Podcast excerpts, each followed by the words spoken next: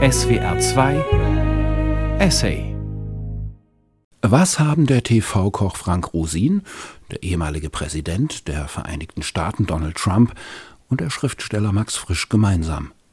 Nun, sie tauchen alle in dem nun folgenden Essay auf. Der junge Philosoph und Schriftsteller Yannick Han Biao Federer begibt sich auf die Suche nach einer Antwort auf die Frage, wie wirklich ist die Wirklichkeit? Wie kann man sie faken? Gibt es Wirklichkeit überhaupt, wenn sie zu Text, Film oder Ton wird? Und geht das wahr und falsch zugleich sein? Hören Sie, wie wirklich ist die Wirklichkeit über Reality TV, alternative Fakten und autofiktionale Literatur von Yannick Han Biao Federer. Regie Iris Drögekamp. Mein Name ist Michael Lissek und Sie hören den Essay auf SWR 2.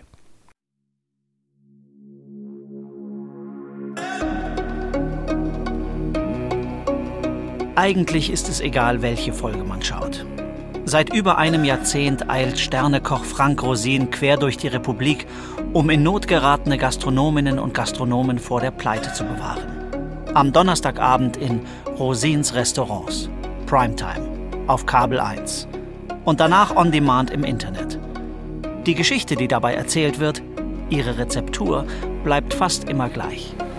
Hallo, schönen Tag. Ich bin der Frank Rosin. Hallo, ich grüße Sie. Ja, Herzlich willkommen. jetzt sind Sie überrascht, ne? Total. Frank Rosin kommt niemals zur vereinbarten Zeit. Er besteht darauf, seine Schützlinge zu überrumpeln, ihre verdatterten Gesichter in Augenschein zu nehmen, vor die sie dann ihre Hände schlagen können, vor den Mund, vor die Stirn.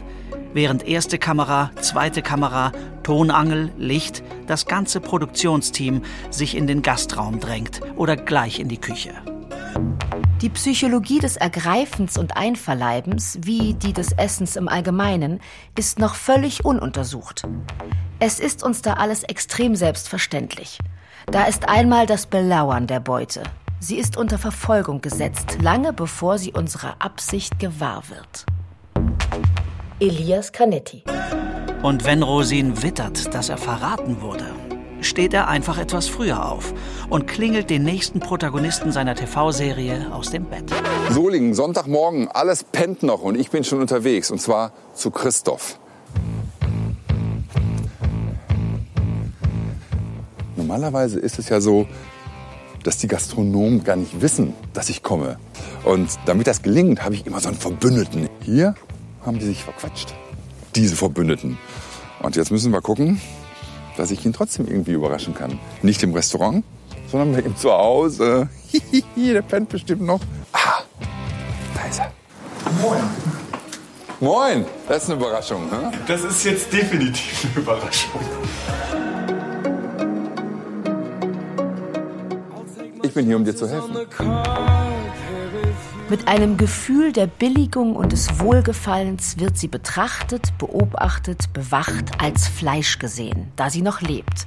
So intensiv und widerruflich als Fleisch gesehen, dass nichts einen je davon abbringen könnte, es auch zu erlangen.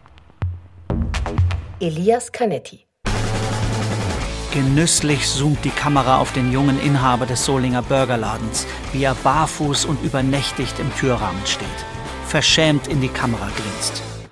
Nachts schuftet er noch als Bäcker im Betrieb seines Chefs, tagsüber versucht er sich als selbstständiger Gastronom, ist verschuldet, die Mutter hilft im Service aus, der Stiefvater in der Küche. Bevor Rosin helfen kann, muss er analysieren, was falsch läuft. Das Testessen dient dabei als empirische Grundlage, die das Ausmaß der Misere beschreiben soll. Denn dass es eine Misere ist, und nicht etwa nur eine Winterflaute, wie es Marianne und ihr Chef Fred in der Zirndorfer Alten Feste beschreiben, das steht von vornherein fest, in fast jeder Folge. Toll kann die Performance von Fred und Co. ja nicht sein. Doch wie schlimm es wirklich um die alte Feste steht, werden noch heute Abend unabhängige Testesser bewerten. Das Team wird versammelt. Rosin hält eine Ansprache. Es muss schnell gehen. In wenigen Stunden rücken 30 hungrige Feuerwehrmänner aus Zirndorf an. In Solingen bekommt Christoph nur 30 Minuten und während er hektisch Tomaten und Zwiebeln schneidet, bestens ausgeleuchtet, Kamera und Mikrofon überm Schneidebrett, traktiert Rosin ihn mit Fragen. Also Equipment habt ihr aber echt Probleme, ne? Die tun momentan Scheiße.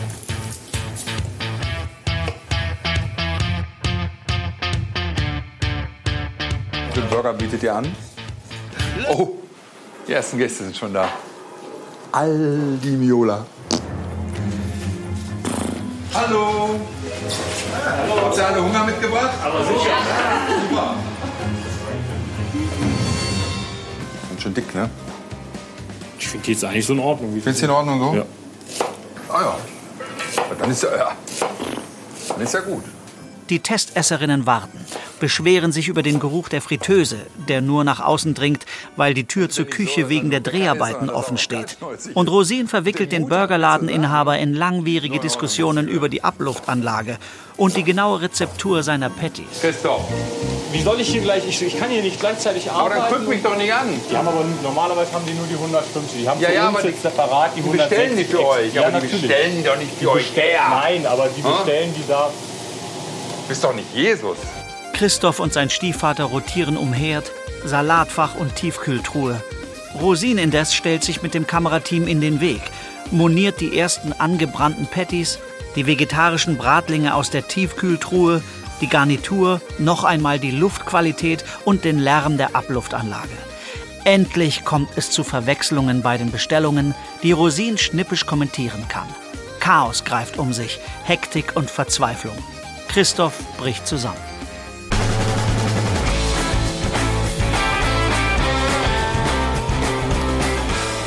Damit Rosin helfen kann, müssen seine Schützlinge erst einmal den katastrophalen Verlauf des Testessens einsehen. Das absolute Versagen, den Trümmerhaufen von einem gastronomischen Betrieb, die absolute Unwürdigkeit, ja Unverschämtheit ihrer bisherigen Arbeit. Er sagt diese Dinge nicht gerne, es fällt ihm schwer, behauptet er, aber es muss nun einmal sein. Es ist die bittere, bittere Wahrheit. Wenn ich 30 oder 35 Jahre im Job bin ne, und so amateurhaft arbeite, ja, muss ich ganz ehrlich sagen, äh, nimmt die Schürzen ab, hängt sie an den Nagel und geht nach Hause. Weil das war so eine Katastrophe. In Solingen ist Christoph ohnehin schon am Boden. Rosin merkt das. Er ist kein Unmensch. Er weiß, jetzt muss er seinen Schützling aufbauen, ihm Mut machen, den Rücken stärken, ihn anfassen. Er ist wichtig, dieser Körperkontakt. Am Vortag schon hatte er den schluchzenden Bäcker fest an seine Brust gepresst. Jetzt drückt er ihm immerhin die Schulter, streichelt seinen Oberarm. Geht's dir nicht gut? Die Finger tasten, was dem Körper bald ganz gehören wird. Das Tasten als Berührung ist der Vorbote des Schmeckens. Die Absicht des einen Körpers auf den anderen wird vom Augenblick der Berührung an konkret. Elias Canetti Christoph ist fertig. Aber er hört zu, wie Rosin das Desaster analysiert. Er habe Koch nicht gelernt, deswegen müsse er eben jetzt lernen. Und zwar tanzen. Wenn du sagst, ich habe das Timing nicht, um 20 verschiedene Essen gleichzeitig zu produzieren, musst du es lernen. Das ist richtig. Die Ablaufmethodik. Wie kann ich viele Hamburger produzieren? In einer gewissen Ablaufmethodik. Klack, klack, klack, klack, klack, klack, klack, klack, klack, klack, klack, klack, klack, klack, Brötchen fertig, ba, ba, ba, ba, ba, raus. Verstehst du? Da, dieses Tanzen in der Küche. Sie stehen im leeren Gastraum und Christoph nickt geduldig, wie Rosin unsichtbare Burger jongliert. Er müsse zwar bei Null anfangen, um es zu schaffen, aber noch sei es nicht zu spät. Christoph nickt wieder. Sie geben sich die Hand. Unmerklich verlangsamt der Cutter die Bildfrequenz. Es dauert ewig. Dann schiebt Rosin sich nach vorn, schlingt einen Arm um Christoph, drückt ihn an sich, schlägt ihm kräftig auf den Rücken, der es geschehen lässt, sogar zaghaft die Geste imitiert. Rosin auch ein bisschen tätschelt. Er ist da, um zu helfen. Und das, obwohl Christoph es eigentlich gar nicht verdient hat. Unbändiger Altruismus, den auch die Zuschauer sicher kaum noch aushalten. Rosin weiß das. Jede gute Tat ist eine, die einem anderen womöglich eher zustehen könnte. Die Zuschauer, die sitzen jetzt vor der Glotze und werden jetzt sagen, warum der, der hat es nicht gelernt, der war vorher noch nie in der Küche. Und, und warum wird dem geholfen, wenn es anderen Restaurants, andere Restaurants gibt, die auch Probleme haben, die aber wenigstens eine Basis haben? Ja, Warum? Einfach nur Nächstenliebe. Ich mache mir darüber jetzt keine Gedanken. Ich bin jetzt hier und jetzt bringe ich es hier auch zu Ende. Die Finger der Hand bilden einen Hohlraum, in den sie einen Teil des berührten Geschöpfs hineinzupressen suchen. Sie tun es unbekümmert um die Gliederung, den organischen Zusammenhang der Beute. Elias Canetti Im Hof der alten Feste wird ein bisschen aufgeräumt, hinter der Theke auch. Viel gibt's aber eigentlich nicht zu machen. Nur der Chef soll nicht mehr so lange einkaufen gehen, sich lieber vom Großmarkt beliefern lassen. Und Rosin gibt eine schnelle Einführung in die Haute Cuisine. Holzkartoffeln, Filet, Soße, los geht's. Ja, hier. Warte, nein, nein, nein, nein, nein, nein, nein, nein, nein, nein. Teller, David angerichtet. Einmal, bitte, einmal. Hier, das wäre jetzt alles auf dem Teller gewesen. Und das gehen wir, da gehen wir ganz vorsichtig mit um. In Solingen lässt Rosin die Abzugshaube reparieren, die Küchengeräte neu arrangieren, es wird ein bisschen umdekoriert, außerdem kommt Dirk vorbei, ein Mentalcoach. Er soll Christophs Körpersprache optimieren, was ihm sicherlich hilft fernab des Gastraums, in der Küche, am Burgergrill. Dann wird die Karte verkleinert, neue Soßen angerührt, Salat gemacht. Es ist ganz wichtig, der Salat muss in einer Schüssel mit dem Dressing vermengt werden. Aha. Am Ende rücken die Testesser wieder an, sind total begeistert. Sprunghaft steigen ihre Bewertungen in die Höhe. Vom Totalausfall, von der blamablen, ja fast schon unrettbaren Performance im ersten Testessen, steigen Rosins Schützlinge auf in die Sphären niveauvoller, zeitgemäßer Gastronomie. Und das haben sie Rosins unermüdlichem Einsatz zu verdanken, seiner Expertise, seinen klaren Worten, seiner Nächstenliebe. Es ist ein langer Weg, den die Beute durch den Körper geht. Auf diesem Weg wird sie langsam ausgesogen. Was immer verwendbar an ihr ist, wird ihr entzogen. Dieser Vorgang, der am Ende jeder animalischen Bemächtigung steht, ist aufschlussreich für das Wesen der Macht. Elias Canetti Euphorische Musik. Der Cutter setzt eine Zoom-Aufnahme auf Marianne. Die lächelt, aber neben Rosin stehen Hans, der Koch, und Fred, der Chef, und sehen irgendwie betreten aus. Der Nürnberger Zeitung erzählt Fred später, Rosin hat sich von seinem Restaurant zum Beispiel die Früchte fertig gelieren lassen.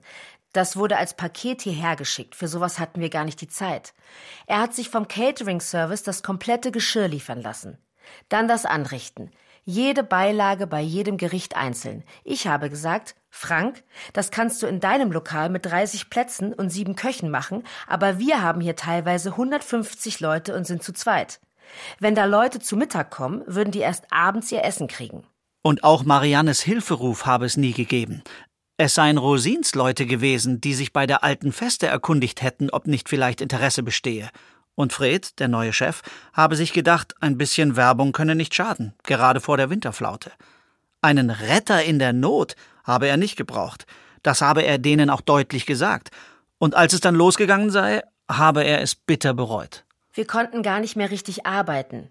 Alles war verkabelt. Jeder ist mit der Kamera hinter dir hergerannt. Jedes Ding musste fünfmal gemacht werden, bis sie es im Kasten hatten. Ähnliches berichtet Christoph dem Kölner Express. Er habe Rosin nicht um Hilfe gebeten. Eine Bekannte habe der Produktionsfirma geschrieben, die sich dann auch mal unverbindlich bei ihm gemeldet habe. Aber er habe nichts von geplanten Dreharbeiten gewusst. Und plötzlich habe der Sternekoch ihn aus dem Bett geklingelt, samt Kamerateam. Das war von Anfang an eine schlechte Idee. Ich habe von ihm keinen einzigen sinnvollen Tipp bekommen. Er mag zwar kompetent sein, aber hat mit mir auch nur geredet, wenn die Kamera an war. Der wollte nur seine Show abziehen. Rosin sieht das anders. Der Süddeutschen Zeitung erklärt er, es sei alles komplett real. Und für ihn auch psychisch sehr belastend. Er habe schon Dreharbeiten abbrechen müssen wegen Kreislaufstörungen. Er sei nämlich eher ein labiler Typ und sehr emotional. Es liege ihm wirklich nicht, irgendwen vorzuführen. Wenn überhaupt, führten sich die Leute selber vor, weil sie sich in eine Branche gewagt hätten, von der sie einfach nichts verstünden. Je ärger er ihnen mitgespielt hat, umso mehr verachtet er sie. Wenn sie zu gar nichts mehr Nutze sind, tut er sie heimlich ab wie seinen Kot und sorgt dafür, dass sie die Luft seines Hauses nicht verpesten. Elias Canetti Kaum eine Machttheorie ist in ihrer Bildhaftigkeit so drastisch wie die Elias Canettis. Macht versteht er als Verzehr, als Verschlingung. Die Medienwissenschaften würden hier aber weniger das konsumtive als das produktive Moment betonen. Schließlich ist das Fernsehgenre, das die Realität im Namen trägt, ganz offensichtlich weniger an deren Abbildung interessiert als an ihrer Hervorbringung. Die Medienwissenschaftlerin Angela Kepler beschreibt es als performatives Realitätsfernsehen, das seine vorherigen, zunächst rein erzählerischen Ansätze mehr und mehr ersetzt habe. Es werden also nicht mehr nur herzzerreißende Schicksale in Szene gesetzt und brutale Verbrechen nachgespielt, jetzt wird eingegriffen. Es werden Wohnungen renoviert, Lebenspartner gesucht, Modelkarrieren initiiert, Boygroups gecastet oder eben Gastronomiebetriebe gerettet. Die betreffenden TV-Formate, so Kepler, stellten dabei einerseits einen demonstrativen Authentizitätsanspruch aus, geizten zugleich aber nicht mit fiktionalisierenden Elementen, die andernorts als Indikatoren für nicht dokumentarisches Fernsehen dienten. Vor- und rückgreifende Erzählstrukturen, musikalischer Kommentar, Farbfilter und so fort. Hinzu komme ein stark moralisierender Gestus. Nach anfänglicher kritischer Bewertung eines dargestellten Lebensstils werden die Akteure durch die Experten verurteilt und von diesen dann wieder auf den rechten Pfad, nämlich hin zu gesellschaftlich anerkannten Lebensformen geführt. Wird dies von den Akteuren akzeptiert, erfahren sie Lob und Anerkennung. Angela Kepler Die Sendung wird zur Disziplinaranstalt und dies in zwei Richtungen. Nicht nur diejenigen, die in die Mühlen des Realitätsfernsehens geraten sind, werden an sozialen Normen gemessen, in ihrer Devianz ausgestellt und anschließend fernsehtauglich korrigiert oder verworfen. Auch das Publikum vor den Empfangsgeräten soll sich an der Moralisierung beteiligen. Zum Beispiel in der YouTube-Kommentarfunktion. Wie kann man als gelernte Bankkauffrau und Fahrschullehrer mit vier kleinen Kindern einen Gastronomiebetrieb übernehmen?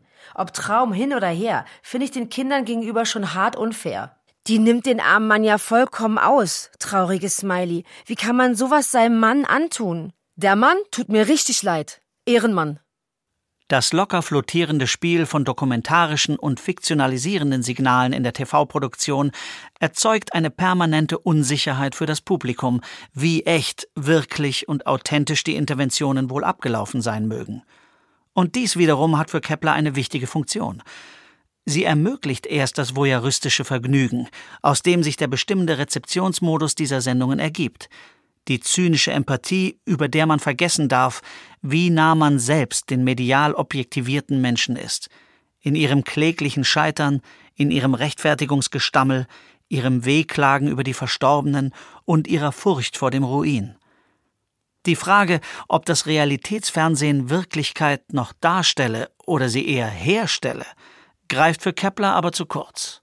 Denn die Antwort kann nur lauten, dass das Fernsehen, wie auch die anderen Kommunikationsmedien, allen voran die Sprache, ein Teil der Konstruktion der gesellschaftlichen Wirklichkeit ist.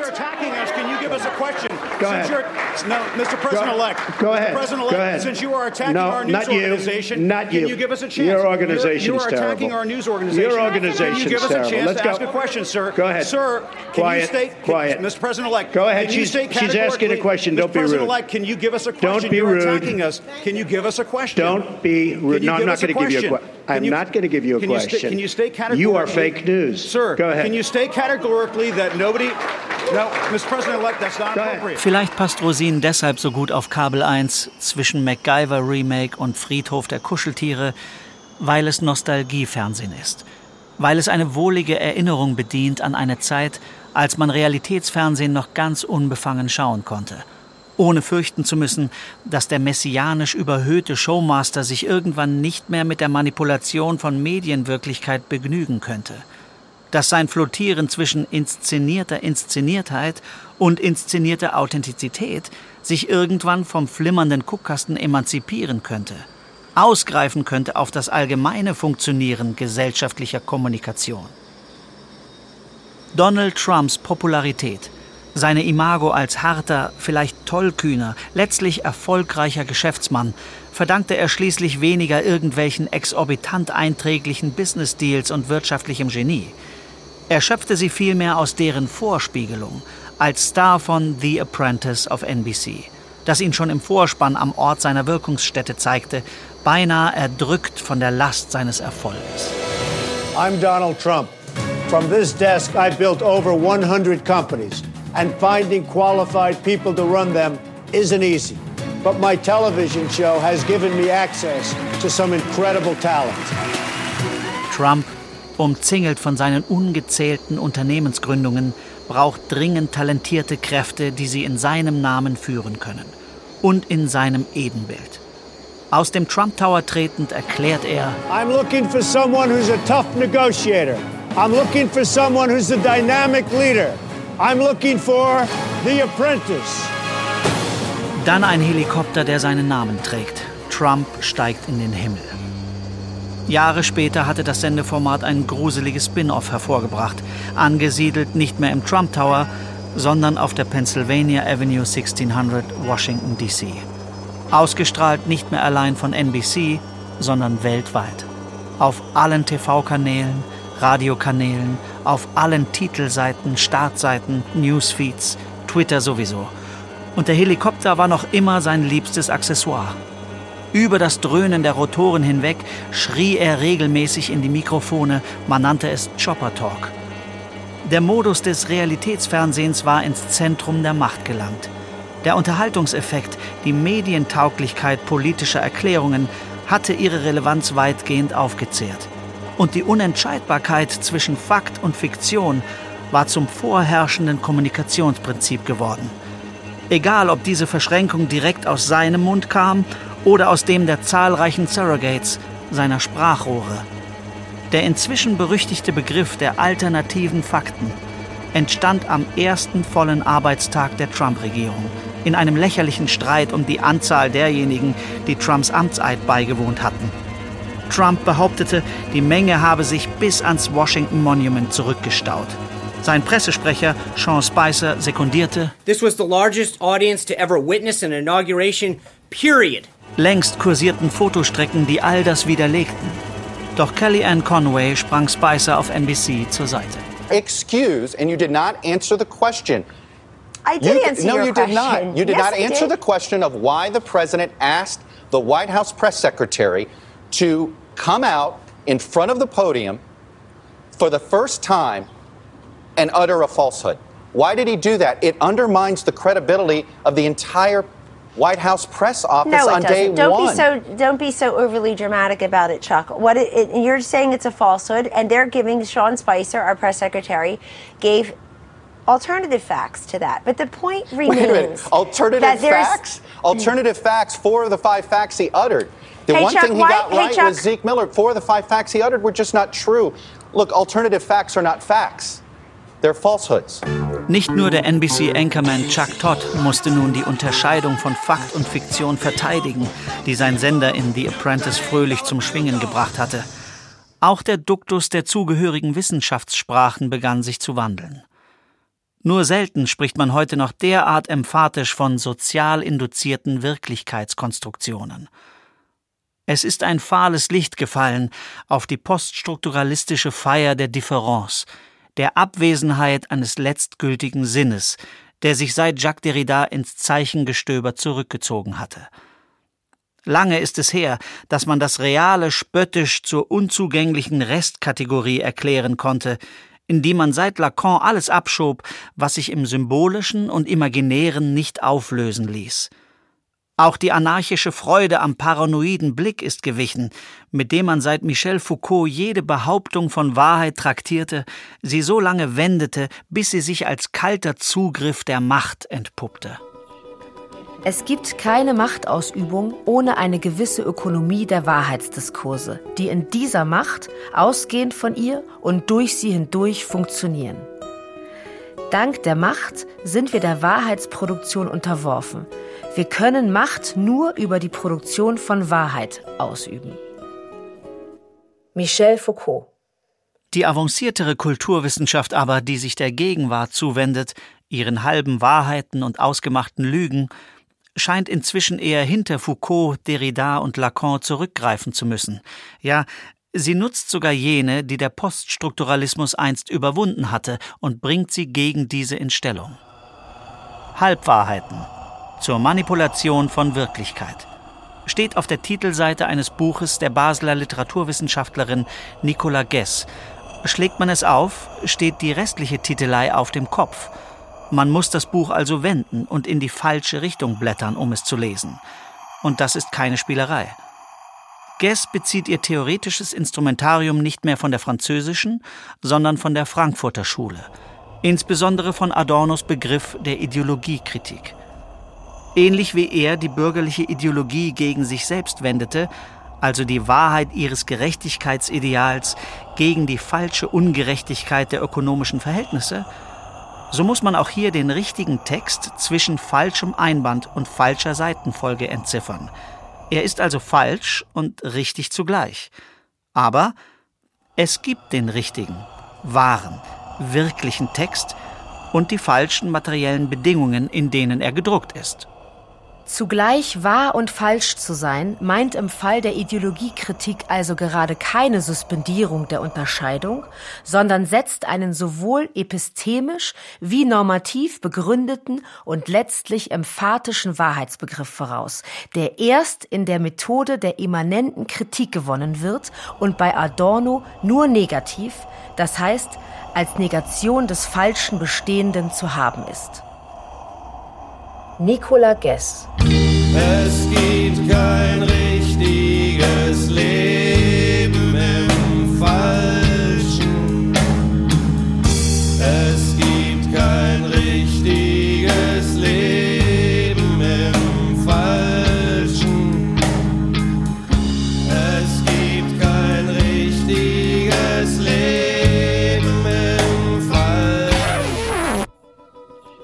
Diesen noch etwas kursorisch gehaltenen Begriff der Halbwahrheit lädt Guess nun mit allen Komplexitäten der Narratologie und Fiktionstheorie auf und wendet ihn produktiv auf Trump, Relotius und Ken Jebsen an. Der Poststrukturalismus erscheint demgegenüber nur noch als stumpf gewordene Spielerei von Intellektuellen, die der verwalteten Welt und ihrer technokratischen Alternativlosigkeit auf den Leim gegangen sind. Der Spätkapitalismus so Guess nach Adorno, nutze Ideologie nämlich nicht mehr zur Rechtfertigung der Zustände, die er hervorbringe, sondern wiederhole und reformuliere nur noch, was ohnehin der Fall und alternativlos sei. Alles Entziffern des Wahren im Unwahren werde damit obsolet. Es bleibe nur noch die Frage nach dem cui bono. Wem nützt es, das Bestehende zur einzig möglichen Wirklichkeit zu erklären? So berechtigt diese Frage sei, so schnell schlage sie um in ein Denken, dem jedweder Zugang zur Wirklichkeit entgleite, das heißt in einen erkenntniskritischen Relativismus. Für Adorno ebnet der Relativismus letztlich den Weg in den Totalitarismus oder macht mindestens hilflos gegenüber seinen Positionen. Nicola Guess Es ist ein Scherbengericht, das Nicola Guess hier vollzieht, und es ist nicht das erste. Ein Jahr vor Trumps Wahlsieg veröffentlichte Albrecht Koschorke, Literaturwissenschaftler aus Konstanz, einen geradezu prophetischen Aufsatz über das Mysterium des Realen in der Moderne. Darin beschreibt er Anlässe zur Nachjustierung des Wirklichkeitssinnes. Es sind krisenhafte Ereignisse, wie etwa die Anschläge vom 11. September 2001 oder die Bankenkrise 2008, die Sehnsucht nach einem ungebrochenen Verhältnis zur Wirklichkeit erzeugten.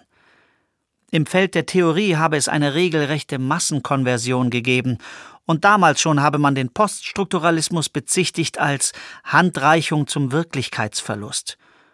Koschorke kann aber nachzeichnen, dass man die poröse Beschaffenheit aller noch so wirklichen Wirklichkeit kaum irgendeiner einzelnen Theorieschule anlasten kann, dass dieses Gefühl von der wirklichen Wirklichkeit als einem Stück Seife, das desto mehr entgleitet, je verzweifelter man es umklammert, sich durch die gesamte Geschichte der westlichen Industriegesellschaften zieht.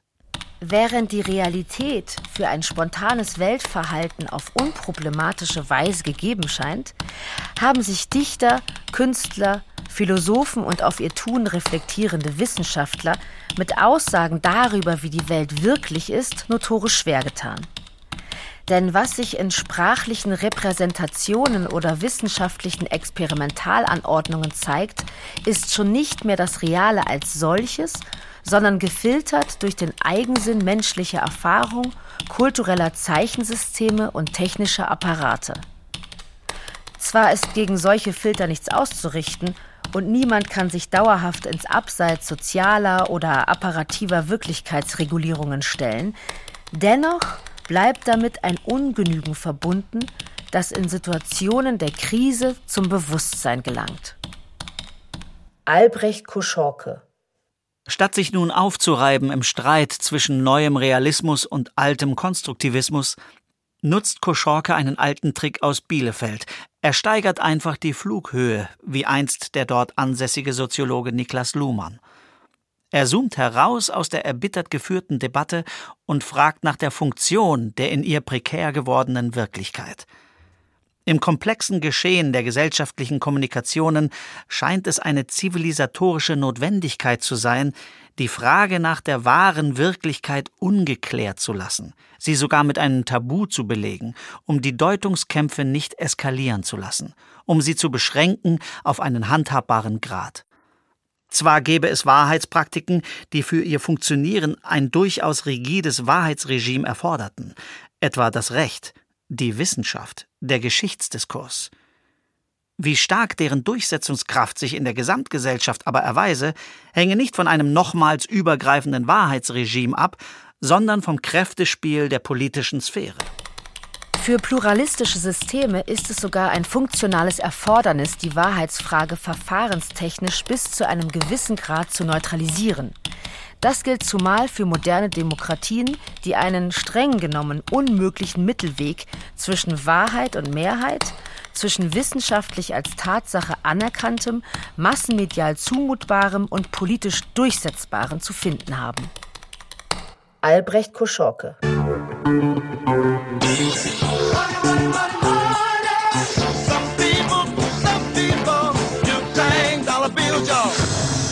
Die trumpistische Produktion alternativer Fakten wäre demnach weniger dadurch ein Problem, dass sie alternative Fakten produziert, als dass sie dieses komplexe Aushandlungsspiel in einen unbarmherzigen dualistischen Kriegszustand überführt und alles in ihre Freund-Feind-Unterscheidung zwingt.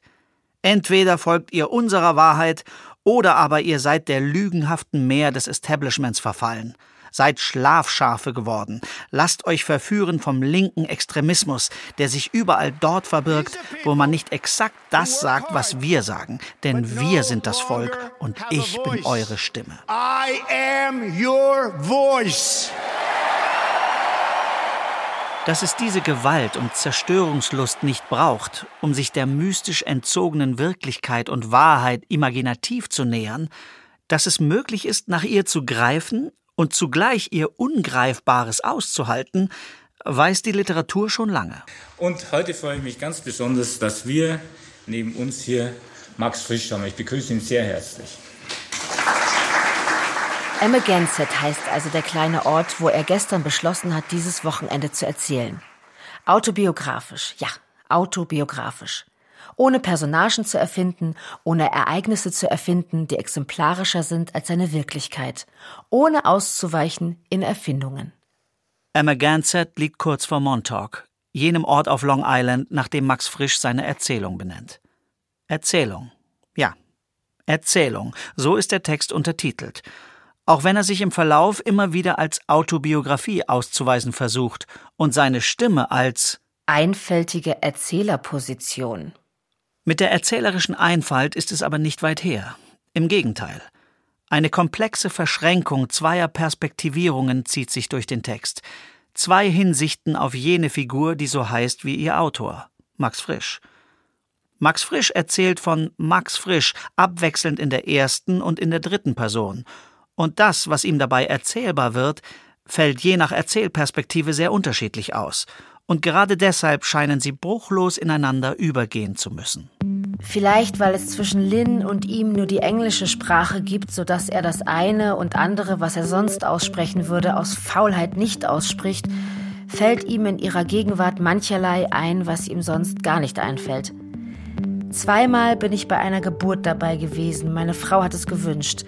Darüber habe ich nie geschrieben.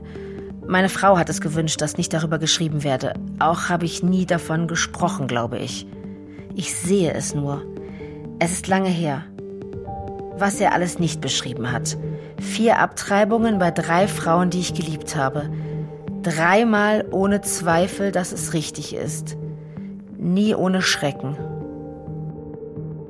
Max Frisch spricht von sich als Autor in der dritten Person, der auf Long Island eine Affäre mit Lynn hat, einer jungen Amerikanerin.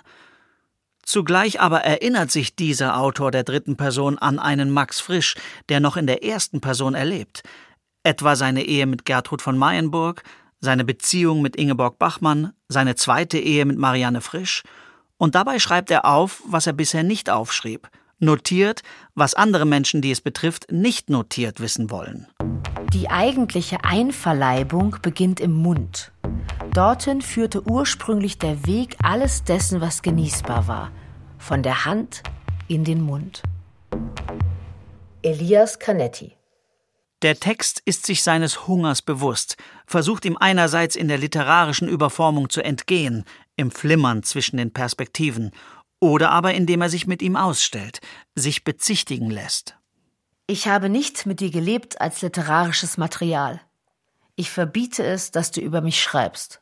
Frisch versucht, das Autobiografische zu destabilisieren, es abzurücken von Voyeurismus und Exhibitionismus, es als Produkt literarischer Verfahrensweisen erscheinen zu lassen.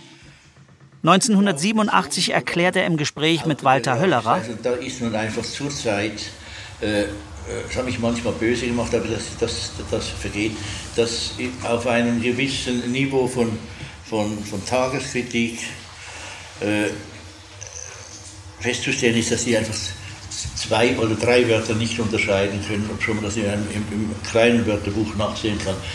Hier können nicht unterscheiden authentisch und können nicht autobiografisch von authentisch und autobiografisch und privat. Das ist alles so, das ist so, das wird so gehandhabt, wie wenn ich in die Tasche greife mit Münzen. Das ist eine Lire, macht nichts. Nicht? Mark macht nichts. Ungefähr, ungefähr das Gleiche. Nicht? Um diesem falschen Devisenspiel zu begegnen, würde Frisch heute vielleicht nicht mehr von Autobiografie sprechen, sondern von Autofiktion. Seit einiger Zeit hat diese Begriffsprägung Konjunktur, denn sie betont ein bestimmtes Spiel, das sich zwischen biografischem Material und erdachter Fiktionalisierung bewegt. Etwa bei Isabel Lehn und ihrem Roman Frühlingserwachen, in dem es um eine Isabel Lehn geht, die von ihrer Psychotherapie erzählt, von künstlicher Befruchtung, Beziehungen und Affären. Und all das, so wahr und authentisch es auch wirkt, kann gar nicht sein, denn der Roman berichtet nicht nur von seinem eigenen Zustandekommen, sondern auch von seiner Veröffentlichung, von Lehns Lesungen aus ihm, vom ausbleibenden Anruf der Buchpreisjury, ja sogar von seiner Bearbeitung als Radiofassung, für die der zuständige Redakteur einen Absatz kürzen muss. Unser E-Mail-Verkehr war sehr professionell. An einer Stelle musste ich zwei Personalpronomina umstellen, schrieb er, damit die Kürzungen funktionieren. Zitat Im Krankenhaus liege ich auf dem Bett, strecke einer Schwester meinen Hintern entgegen, ich bin nackt wie ein Mädchen vor der Pubertät. Zitat Ende. Ich hoffe, Sie sind damit einverstanden. Ja, ich bin damit einverstanden. Wir treffen uns und er ist wirklich nett. Ich versuche nicht an meinen Hintern zu denken. Der erwähnte Hintern war schließlich fiktiv. Ich versichere dem Redakteur, dass die Kürzungen für mich gut funktionieren. Ich habe einen Text geschrieben und habe gemerkt, okay, der ist sehr nah an mir dran. Der wird ähm, auch wenn nicht alles fiktional, äh, non-fiktional ist, also wenn nicht alles meinem Leben äh, zuzuordnen ist, wird er trotzdem wahrscheinlich so gelesen werden, allein weil ein paar Schlüsseldaten dieser, dieser Figur sehr, sehr nah an meiner Biografie sind. Und dann äh, drehe ich den Spieß doch um und gebe ihr meinen Namen und behaupte einfach, das könnte auch ich sein. Ähm, und streue aber gleichzeitig eben auch fiktionale Signale ein, die das immer wieder brechen. Dieses autofiktionale Erzählen, wie Lehn es hier schildert, würde der Mainzer Komparatist Frank Zipfel als ein Schreiben zwischen zwei an sich unvereinbaren Schreibweisen begreifen, nämlich autobiografischem Erzählen und fiktionalem Erzählen. Diese Schreibweisen unterscheiden sich vor allem hinsichtlich ihrer Rezeption, das heißt, sie signalisieren den Lesenden zwei sehr verschiedene Modi, in denen sie verstanden werden wollen. Zipfel stützt sich auf Philippe Legeunes Begriff des autobiografischen Paktes, in dem die Lesenden das, was sie da lesen, als ein faktisches, so tatsächlich erlebtes Geschehen auffassen. Und sie identifizieren die handelnde Figur unmittelbar mit dem Menschen, der sie beschrieben hat. Der Text referenziert die außertextliche Wirklichkeit. Zipfel nennt den autobiografischen Pakt demnach referenziellen Pakt. Analog zu ihm gäbe es den fiktionalen Pakt, der, im Gegenteil, auf die Nicht-Identität von Protagonistin und Autorin verweist. Die Lesenden sollen das, was geschildert wird, nicht als faktisch geschehen auffassen, sondern als erfunden. Vielleicht im Dienste einer höheren, exemplarischen Wahrheit, vielleicht aber auch nur zur Unterhaltung und zum Zeitvertreib. In der Autofiktion, so Zipfel, herrsche ein fortwährendes Oszillieren zwischen beiden Pakten. Die Lesenden könnten nicht mehr entscheiden, ob Isabel Lehn nun wirklich von einer unangenehmen Untersuchung im Krankenhaus berichtet oder ob diese Untersuchung erfunden worden ist, wie sie im Kontext der Hörfunkbearbeitung behauptet, die aber ihrerseits so faktisch gar nicht stattgefunden haben kann. Denn die Hörfunkbearbeitung kann ja schwerlich erfolgt sein, wenn sie im Roman, den sie bearbeiten soll, bereits geschildert wird. Diese Verwirrung stellt für Zipfel keine Vermischung dar, Auflösung oder Schwächung der gegensätzlichen Rezeptionsmodi. Im Gegenteil. Man könnte sogar sagen, dass der Leser gerade durch das Hin und Her zwischen dem einen und dem anderen auf die Spezifik der beiden Pakte aufmerksam gemacht wird. Es mag dem Leser am Ende nicht gelingen, bis ins Letzte sagen zu können, welche Elemente des Textes auf wirklichem Erleben beruhen und welche als fiktiv anzusehen sind. Die grundsätzliche Unterscheidung zwischen der Praxis des faktualen und der des fiktionalen Erzählens bleibt davon unberührt.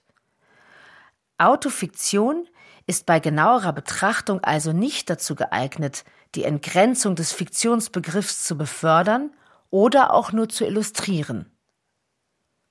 Frank Zipfel Autofiktion wäre demnach eine Art Trainingsprogramm, das Mysterium des Realen auszuhalten.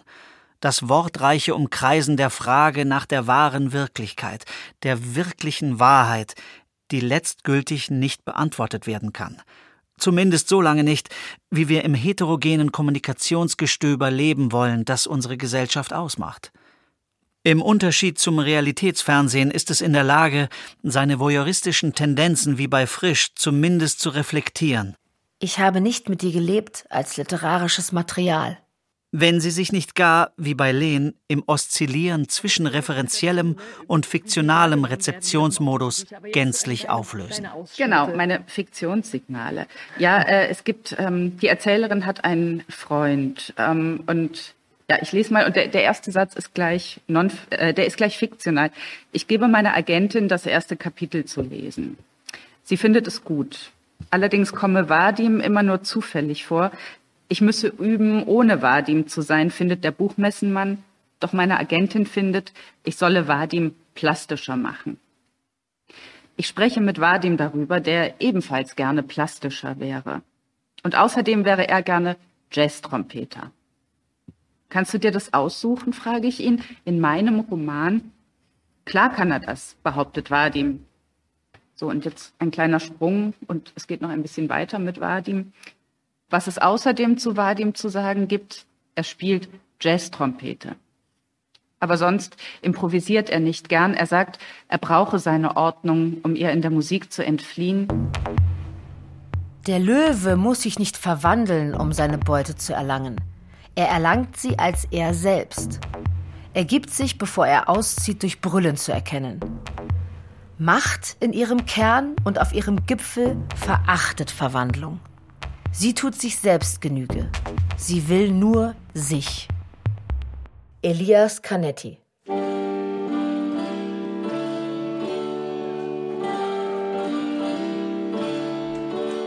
Seit das verschlingende, verzehrende Realitätsfernsehen seine Interventionen nicht mehr begrenzt auf Restaurantküchen, Wohnzimmerfarben und Modelkarrieren, seit es ausgreift auf politische Macht und die Kommunikation der Gesellschaft. And we fight.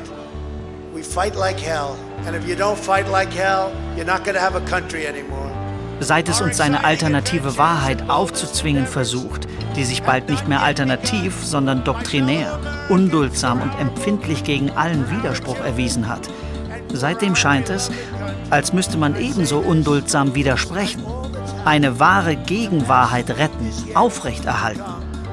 Aber bereits das wäre Niederlage, wäre vielleicht inhaltliche Gegenrede, aber formale Anverwandlung. Wirklichkeit ist in Wirklichkeit so vielfältig wie diejenigen, die sie wahrnehmen.